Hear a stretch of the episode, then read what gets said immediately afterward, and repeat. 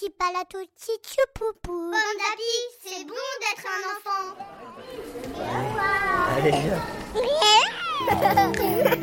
Bonjour, bienvenue dans la pause parent. Sophie Marinopoulos est psychologue et psychanalyste. Dans ce podcast, elle raconte et explique des moments clés de la vie de l'enfant. Ces mots rassurent et accompagnent nos vies de parents. Aujourd'hui, l'importance du doudou dans la vie des enfants.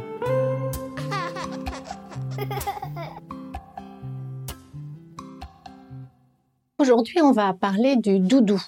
Alors, pour être tout à fait honnête, je pensais que c'était pas forcément utile de revenir sur un thème qui est quand même très connu, très parlé. Vous êtes très informés, les parents, jusqu'à ce que récemment, un couple vienne me voir à propos du doudou.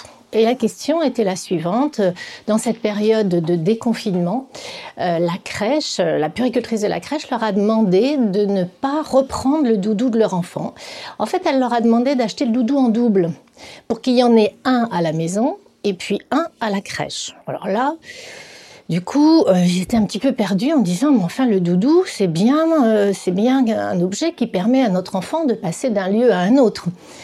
Et cette question qu'ils m'ont posée, je me suis dit oui, en effet, c'est important d'en redire quelque chose.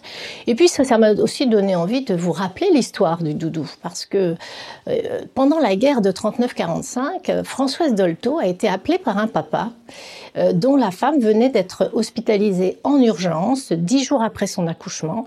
Et euh, ce papa se retrouvait seul avec son bébé qui était jusque-là au sein de sa mère et qu'il devait nourrir par le biberon. Et ce bébé a refusé de se nourrir.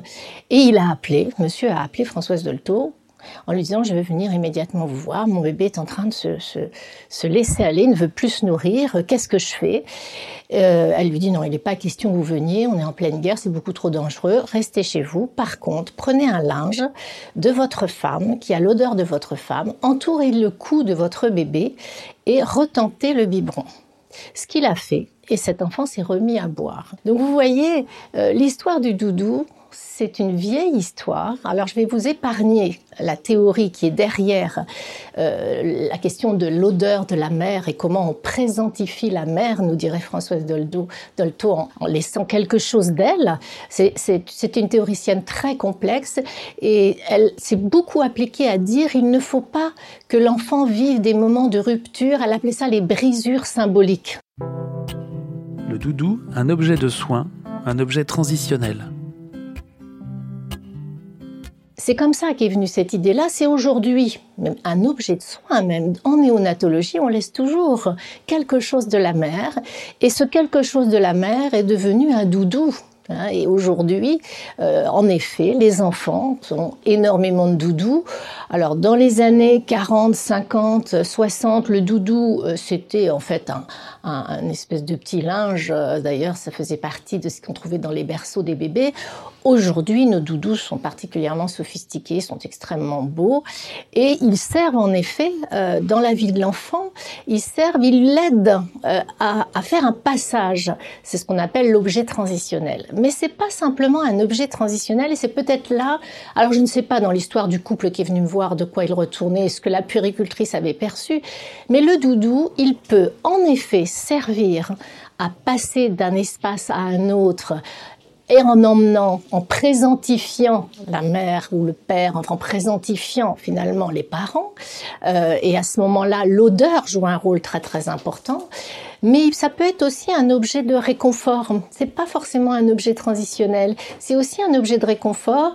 Et d'ailleurs, euh, vous pouvez l'observer avec vos bébés parce que vos enfants, quand ils sont un petit peu plus grandinés, quand ils commencent à marcher, parfois euh, ils doivent changer de pièce ou parfois on leur dit allez on y va, on va, on va dans la voiture. Et eh ben à ce moment-là, ils vont courir aller chercher un doudou, mais ils les prennent pas forcément tous. Ils vont en prendre un.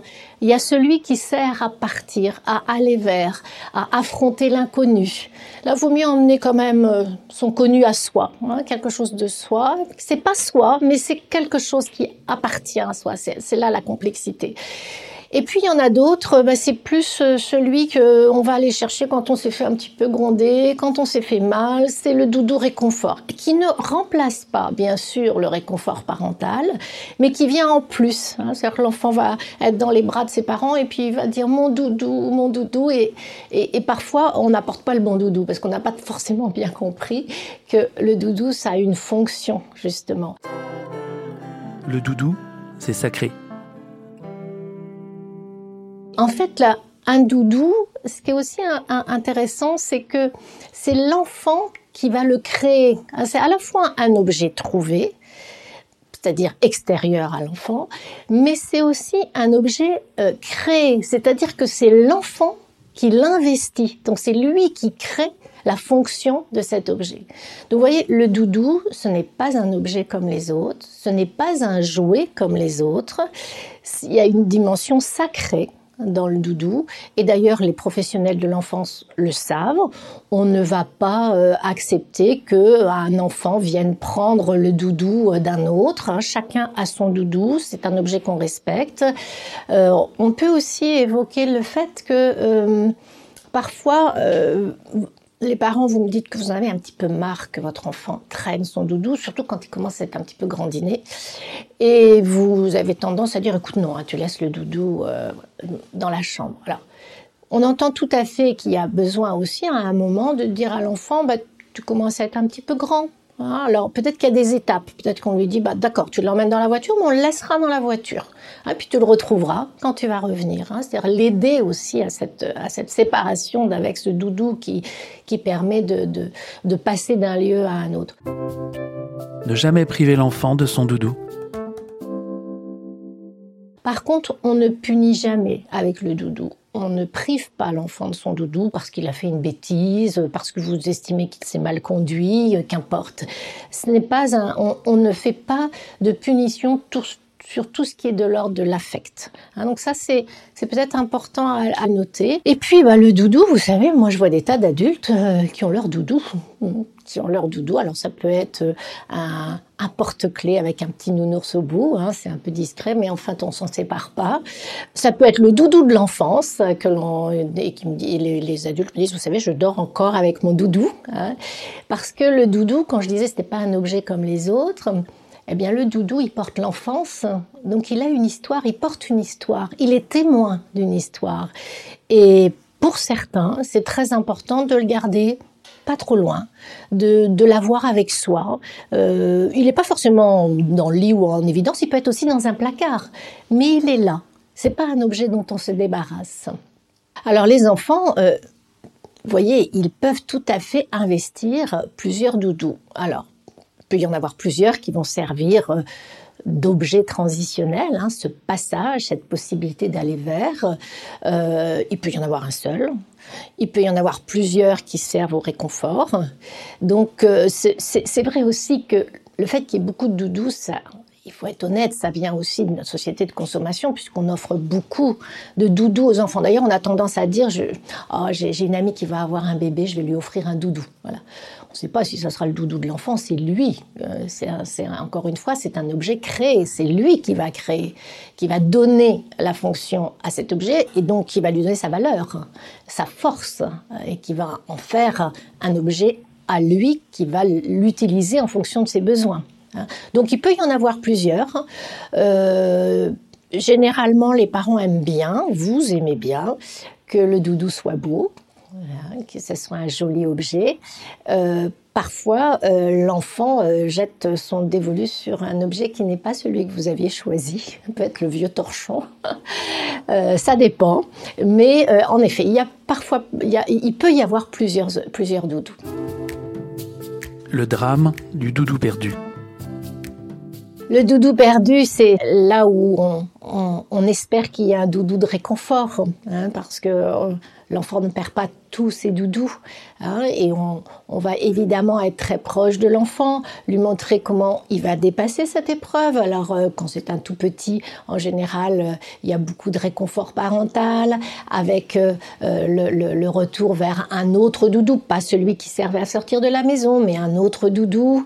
Et puis, on promet aussi peut-être d'aller essayer d'en trouver un autre. Voilà, c'est-à-dire que c'est la parole en général qui accompagne le drame de le, le drame de la perte, parce que ne pensez pas que les enfants ne comprennent pas. Hein. Ils ne comprennent pas forcément les mots en tant que tels, mais votre prosodie, ils la reçoivent et ça a du sens pour eux.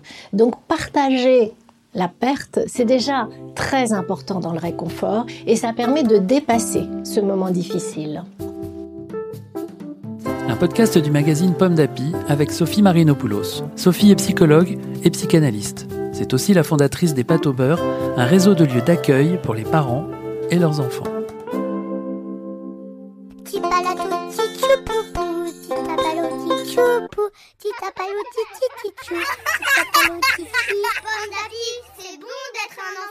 Un podcast Bayard Jeunesse.